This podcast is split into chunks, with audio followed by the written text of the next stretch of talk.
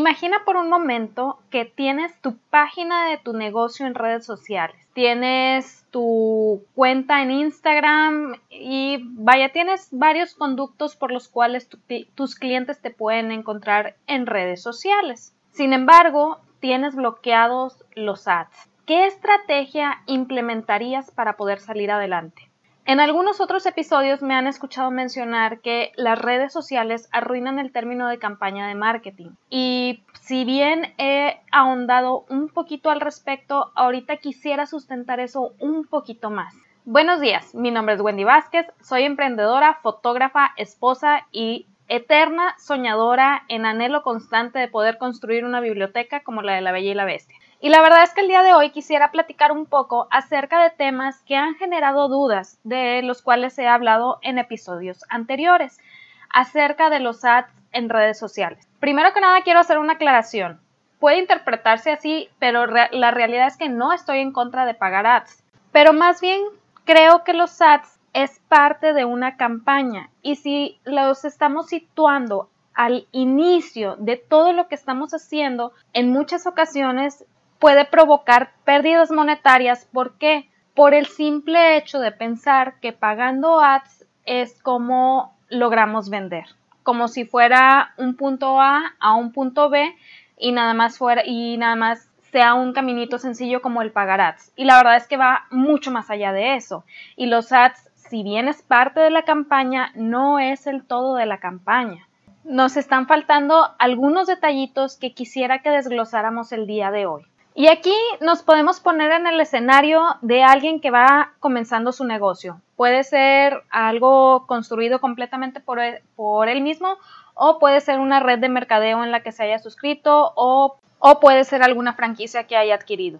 Ahora, la ventaja de la franquicia es que muchas veces viene acompañada de un nombre que ya es reconocido. Por ende, la franquicia en sí misma a lo mejor atrae clientes de una manera pues que el iniciar desde cero no logra atraer. Entonces, esa la dejamos un poquito punto y aparte, pero también se puede beneficiar de este desglose que estamos haciendo. Primero que nada, para llegar a la venta necesitamos leads, es decir, necesitamos prospectos. Muchas veces, eh, y lo he visto más en redes de mercadeo, cuando te platican acerca de las ventas que vas a hacer o del negocio que estás comenzando o vas a algún seminario de, pues, de ventas, vaya, todo el mundo te habla de que te acercas con, tu, con la persona, le empiezas a platicar y te desglosan la conversación de una manera hermosa y de repente ya llegaste a la venta. Entonces te quedas impactado porque dices, wow, la verdad es que sí, me había faltado esto en la conversación, no lo hice así. Sales muy animado de este seminario, de, de esa plática, de lo que sea, llegas con las personas con las que quieres ofrecerles tu producto o servicio, empiezas a tratar de guiar la conversación en ese sentido y de pronto descubres que la persona no sigue el script de la conversación como quisieras que lo siguiera y te encuentras perdido. Y ahora no sabes cómo regresar la conversación hacia el script de la conversación que tú sabes que debes de seguir para poder guiarlo hacia ese punto de iluminación en donde se tiene que dar cuenta que tu producto o servicio le va a mejorar la vida. ¿Cuál es el detalle con este, con este escenario? Es muy simple mucha gente, muchas personas se enfocan en decirte que la primera conversación que vas a tener siguiendo tal script, la primera persona con la que vas a hablar siguiendo tal script, lo primero que vas a hacer te va a generar la venta. Y la realidad es contraria a eso. Esas primeras conversaciones, esos primeros correos, ese pequeño contacto que empiezan a tener con tu marca es como un calentamiento, como cuando vas a hacer ejercicio y empiezas a calentar. A lo mejor sí llega al punto de lograrse una venta y que inicie una relación comercial, pero no siempre es así y tenemos que hacer las paces con ello. ¿Por qué? Porque no siempre la persona con la que estás hablando o la persona a la que le estás enviando el correo o la persona con la que te estás comunicando de una u otra manera está en el momento indicado para realizar la compra. Y está bien, tenemos que respetar eso.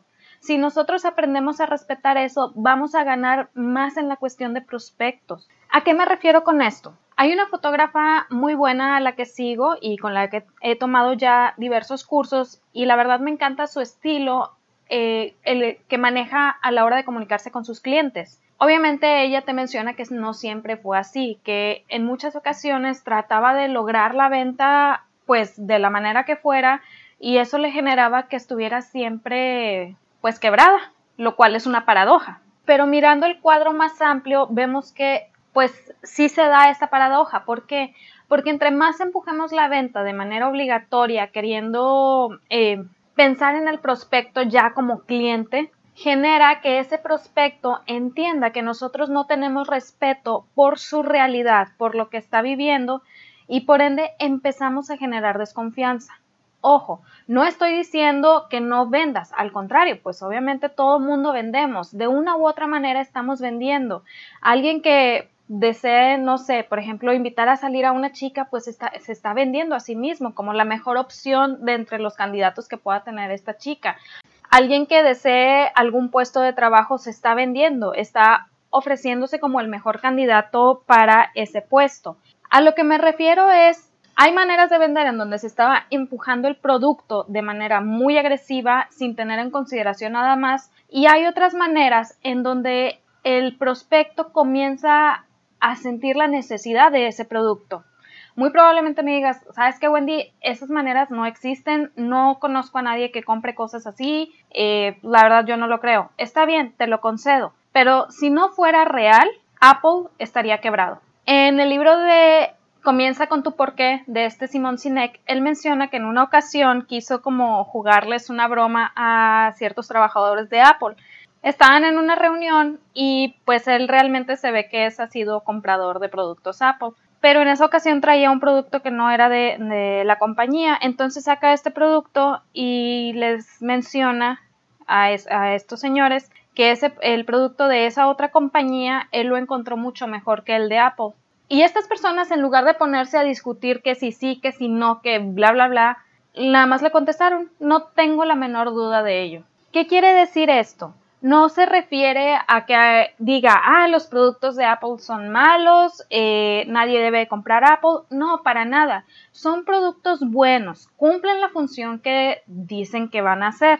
Pero creo que se ha visto de manera muy palpable que de cierto tiempo para acá pues se han olvidado un poquito del usuario. Sin embargo, el mensaje que siguen enviando es un mensaje enfocado en resultados, enfocando, enfocado en la mejora de la vida del cliente, enfocado en cómo va a ser el cliente a la hora de adquirir su producto. ¿Qué genera esto? Que todavía haya miles y miles de personas que hagan filas de horas o incluso de días antes del, lanzamiento de un nuevo producto. ¿Para qué? Para poder ser los primeros en adquirirlo. ¿Por qué? Porque se enfocan en los resultados y para ello le hablan a mucha gente acerca de esos resultados, generando más leads. Hay mucha gente que se dedica a seguir cuentas de Apple, que se dedica a pues a ver los productos y, y todavía no compran pero eso no quita que tengan a la marca presente en sus vidas y que a lo mejor en algún momento dado puedan llegar a adquirir alguno de sus productos. Pero bueno, volviendo al caso de esta fotógrafa, de esta Subrice, cuando se dedicó a estudiar todos, sus procesos, cómo tenía que ofrecer su producto, bueno, su servicio más bien, qué es lo que estaba haciendo y demás, su mentor le dijo una de las verdades más grandes que le han ayudado a lo largo de todos sus años. Le dijo, no necesitas otro cliente, necesitas más audiencia. ¿A qué se refiere esto? No estoy hablando de que no necesitas clientes. Claro, todo el mundo necesitamos clientes. Si no, pues no tenemos ventas. Y si no hay ventas, no hay negocio. Y si no hay negocio, no comemos. Y pues obviamente nos morimos. Sí, bien fatídica que soy. Pero bueno, a lo que me refiero es, tendemos a tratar al prospecto como si ya fuera cliente, pensamos que cuando alguien nos dice que no, ya se acabó el negocio, ya se acabó nuestra oportunidad, ya se nos fue nuestra venta de la semana, ya perdimos ese dinero de la semana y nos quedamos con un vínculo emocional casi casi con ese no que nos hunde más. Sin embargo, cuando tú estás construyendo sobre audiencia, cuando estás construyendo sobre prospectos, cuando tienes muchos prospectos, entonces tus ventas empiezan a diversificar y eso genera que a lo mejor no tengas que estar encima de la gente para poder vender, sino que la gente misma te pregunte, la gente misma quiera saber sobre tu producto, quiera entender qué es lo que tú estás haciendo.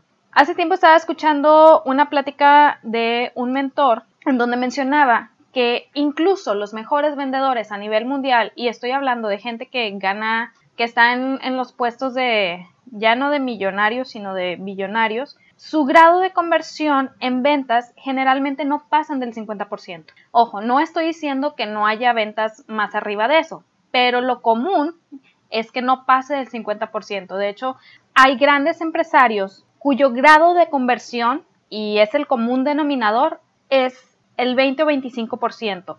Sin embargo, venden millones de dólares. ¿Por qué? Porque se centran en construir audiencias grandes y porque saben que no todo, toda su audiencia de buenas a primeras les va a comprar. Cada persona está ubicada en momentos diferentes. Tenemos que respetar esos momentos, obviamente ofreciendo nuestros productos, estableciendo eh, esa mejora en la vida de nuestros clientes, pero sobre todo al no despreciar el hecho de que en esos momentos no compren.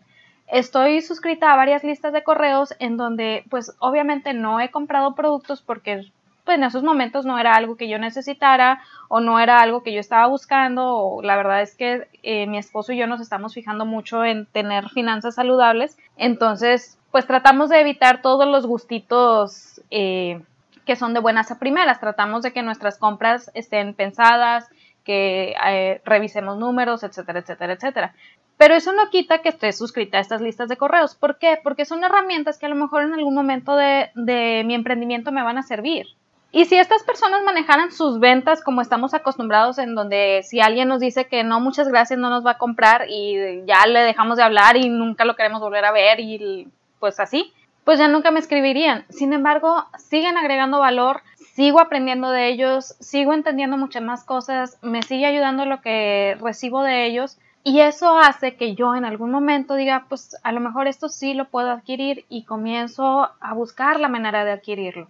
También con esta fotógrafa aprendí que cuando un cliente dice no, muchas veces es una invitación a más información y esa más información se la puedes dar en un espacio de tiempo de un día, de una semana, de un mes, de un año, lo que sea.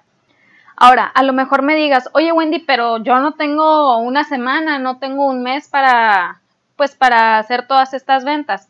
Ok, te contesto repitiendo lo que dije. Necesitas más prospectos. Más allá de la venta, primero enfócate en los prospectos. ¿De qué manera estás ofreciendo valor a esos prospectos? Si dices, oye, ¿sabes qué? Es que ya tengo muchos prospectos. Aquí te pregunto, ¿qué tipo de prospectos? Voy a este tema por una situación que se da en muchos negocios, en muchos seminarios, en muchos cursos eh, y mucho más en la realidad de las redes de mercadeo. Te dicen, haz una lista de todos tus amigos y todos tus familiares y les vas a hablar y les vas a ofrecer y los vas a invitar a esta última oportunidad de todas las oportunidades del mundo. ¿Por qué? Porque si solamente pones el producto o la oportunidad enfrente de ellos, la van a adquirir. Y aquí, la verdad, me duele admitir esto, pero no son prospectos. No digo que ninguno de ellos lo sea, pero no son prospectos. No sabes si son gente preparada para comprar tu producto o servicio. Y créeme, si es tu prima perenganita a la que no le has hablado en 10 años y de repente le hablas para ofrecerle tu producto o servicio, lo que era una relación fría y a distancia se va a convertir en una relación nula. Hay mucha gente que ha perdido muchas relaciones familiares y de amigos por hacer este tipo de prácticas. ¿Por qué? Porque es lo que les enseñaron. Entonces, vamos nuevamente a la parte de cómo saber si son mis prospectos. Es muy sencillo. Ofréceles valor. Antes de pedir dinero, antes de pedir algo a cambio, ofréceles valor. ¿Qué les estás dando tú que está haciendo que volteen a verte, que llames su atención? Ahora también me puedes decir, oye Wendy, pero pues si no les voy a ofrecer a mis amigos y familiares, entonces ¿con quién me quedo o a quién les ofrezco? No estoy diciendo que no les ofrezcas, simplemente estoy diciendo primero entrega valor. Esa entrega de valor va a generar que ese amigo o familiar que realmente se puede convertir en tu prospecto voltee a verte y comience a tenerte en su mente. Vuelve a ofrecer valor. Eso va a generar un poquito más de confianza. Puede ser en un tema determinado. Si tu red de mercadeo está enfocada en nutrición, ofrece valor primero en hablar de nutrición, de cómo, cómo pueden mejorar su nutrición sin comprarte todavía. ¿Por qué? Porque de esa manera tú estás comunicando que realmente te importa ese resultado. y estás comunicando que no es acerca de la venta, no es acerca del producto, es acerca del resultado. No estoy diciendo que no tengas ventas. Si comienzas tu, vida emprendedora y tienes ventas luego, luego, qué padrísimo. Pero no dejes de ofrecer valor nada más porque ya obtuviste la venta. Un cliente que ya te compró tiene más probabilidades de regresar que un cliente que no te ha comprado. Ofrece valor todavía. Ofréceles algo más. Muchas veces pensamos que ofrecer algo, algo gratis implica comprar un producto y darles algo en físico y no siempre es así. El ofrecer valor es ofrecer una mejora en la vida de tu cliente o en la vida de tu prospecto más bien sin pedir nada a cambio, simplemente por poderlo hacer. Ahora, tal vez pienses, oye, pues sí, todo esto está muy bonito y qué padre y todo lo que tú quieras, pero yo no tengo tiempo. O sea, ya necesito vender, ya necesito generar ingresos porque pues la cosa está, está medio difícil. Lo entiendo completamente, pero también hay una manera de prepararse para este aspecto si apenas vas comenzando. Y eso lo aprendí, créeme, hace súper poquito. Estaba eh, tomando un curso que la verdad me gustó muchísimo, el cual me está llevando a mi primer lanzamiento completamente en línea. Créeme, estoy súper nerviosa y emocionada al mismo tiempo. Estoy nervi emocionada. Pero la verdad, lo que vi en ese curso creo que fue de muchísimo valor y me ha ayudado a avanzar todavía mucho más ya tenía yo tiempo de querer comenzar a, irme lo más posible a, en línea y pues como que empezaba y no empezaba y empezaba y no empezaba y, este curso me ayudó a decir, ¿sabes qué? Pues vamos completamente en línea y más ahorita que mi negocio de foto está parado por el hecho de, la pandemia. Entonces, pero bueno, eso fue un paréntesis.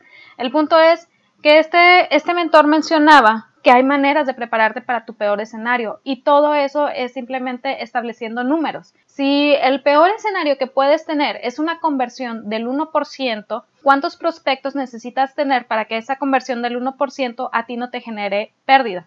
A lo mejor todavía no te genera ganancia.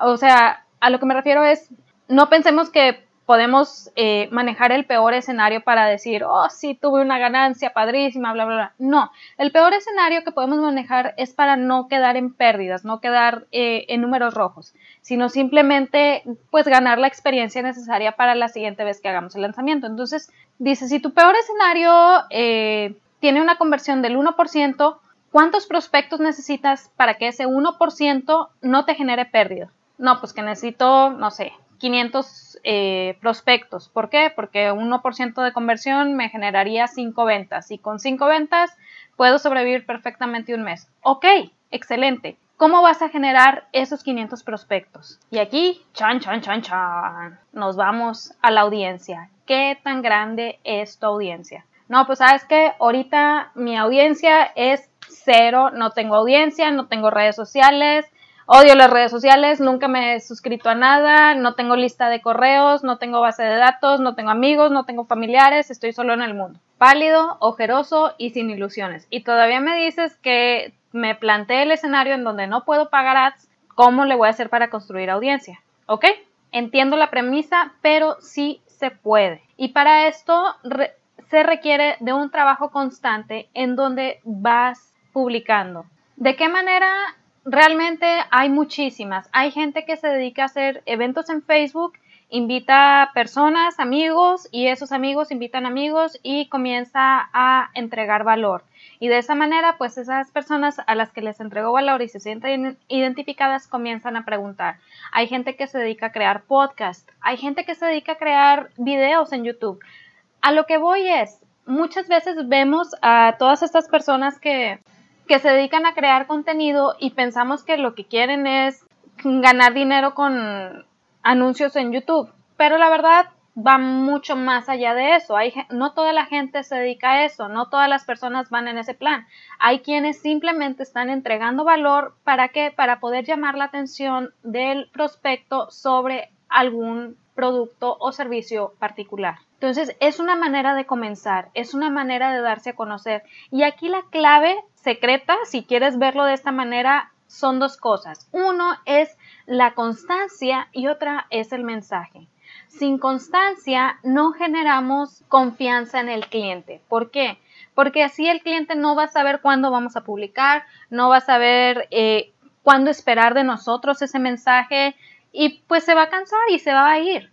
He visto muchos canales muy buenos, muchos podcasts muy buenos en donde publican un mes y en tres meses no sabemos de la persona y luego otro mes y en tres semanas no sabemos de la persona y luego otra publicación y de repente cinco meses sin aparecer. Entonces, por muy bueno que sea el contenido, pues la gente va a ser como, bueno, me espero hasta que publique algo bueno y lo dejan al olvido. Entonces, tenemos que ser constantes en nuestras publicaciones, tenemos que ser constantes en lo que hacemos. Si tú te dedicas a crear eventos en, Facebook y de ahí entregar valor, que la gente identifique un horario a la semana en donde sepa que tú vas a estar ahí. Recuerda que las personas quieren conectar con personas, no con videos pregrabados. No estoy diciendo que haya malo en, los videos pregrabados, sin embargo, tenemos que hacerle saber a nuestro prospecto que ahí estamos. Y lo que me lleva a la segunda parte de, este secreto, que es el mensaje. Queremos construir una audiencia, queremos eh, entregar valor. Y también sé que he mencionado en muchos otros capítulos que no es necesario tener el producto o servicio definido. Sigo pensando que no es necesario. Sin embargo, no implica que no tengas nada definido. Implica que tienes que saber cuál es el mensaje. Si tu mensaje es yo vendo joyería, pues qué bueno que lo tengas claro, pero no me dice nada, no me aporta nada, no me invita a nada, no me genera absolutamente nada. No porque esté mal, pero no estás pensando en ese prospecto. Y aquí quiero citar a Donald Miller, que es el autor de Storybrand. Él menciona que cuando tú estás ofreciendo tu producto o servicio tienes que verlo como si fuera una historia, como si fuera un cuento. Y muchas personas caen en, en el error de pensar que su producto o servicio o que ellos mismos, como dueños del negocio, son los héroes de la historia. Y no es así. Él los relaciona más bien, por ejemplo, con las historias como La Guerra de las Galaxias, como los Juegos del Hambre, en donde está el personaje principal, que es el héroe de la historia, y está el que hace el papel de em, asesor, el papel de consejero, el papel de guía. Cuando tú estás ofreciendo un producto o servicio y quieres tener claro tu mensaje para tu cliente, tienes que entender que tu cliente es el héroe de la historia. A tu cliente le importa tu cliente. Tenemos que tener eso claro para poder ofrecer lo que queremos ofrecer. Nuestro papel es el de consejero, es el de guía. ¿Por qué es este papel el nuestro? Porque de esta manera podemos enfocarnos en lo que realmente importa para mi cliente o para mi prospecto, el resultado. ¿Qué va a obtener de adquirir mi producto o servicio? Hace poquito en el grupo de emprendimiento saludable que tengo, mencionaba, o más que nada les preguntaba, si ustedes tuvieran que definir aquel punto de dolor de sus clientes contra el cual ustedes están luchando, como si fuera un villano, ¿cómo sería ese villano? O, cuál sería el villano, por decirlo de alguna manera. No tiene que tener un nombre de villano, pero tienes que tener identificado contra qué estás luchando. ¿Cuál es el guasón para tu Batman?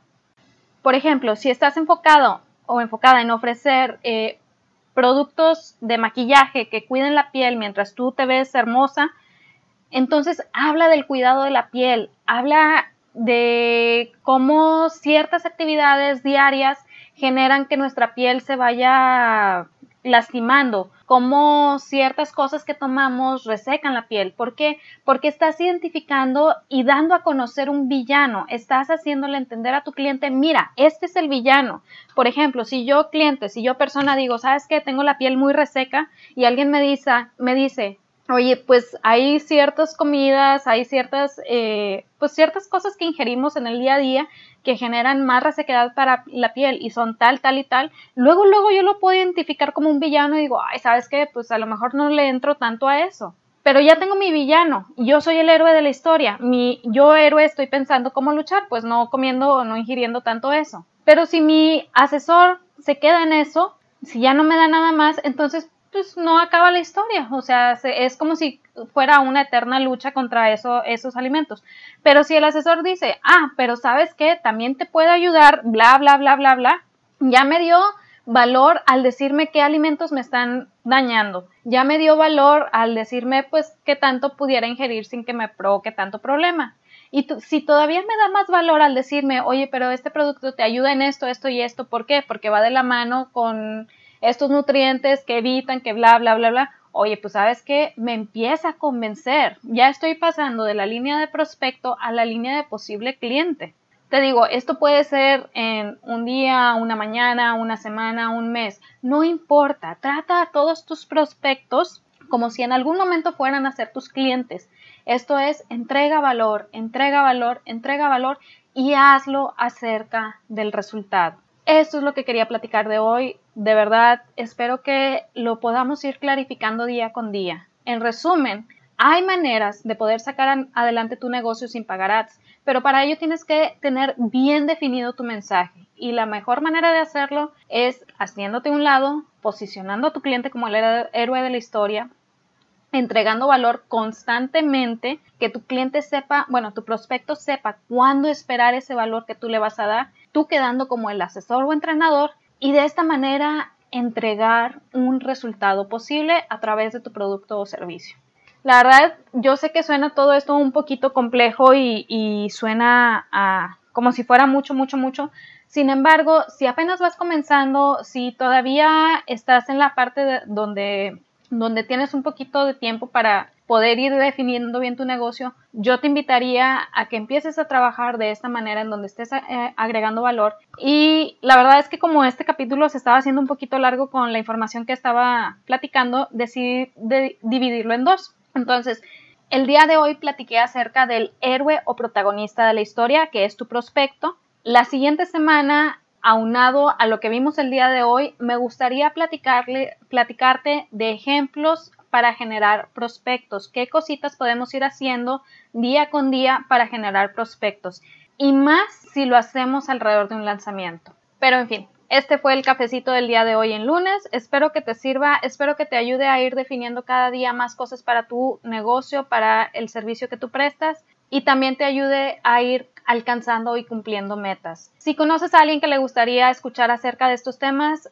por favor, con toda la confianza, invítalo a este podcast. También pueden seguirme en redes sociales. Estoy en Instagram y en Facebook como Días Esenciales. Y también puedes escribirme a wendy.vázquez.com.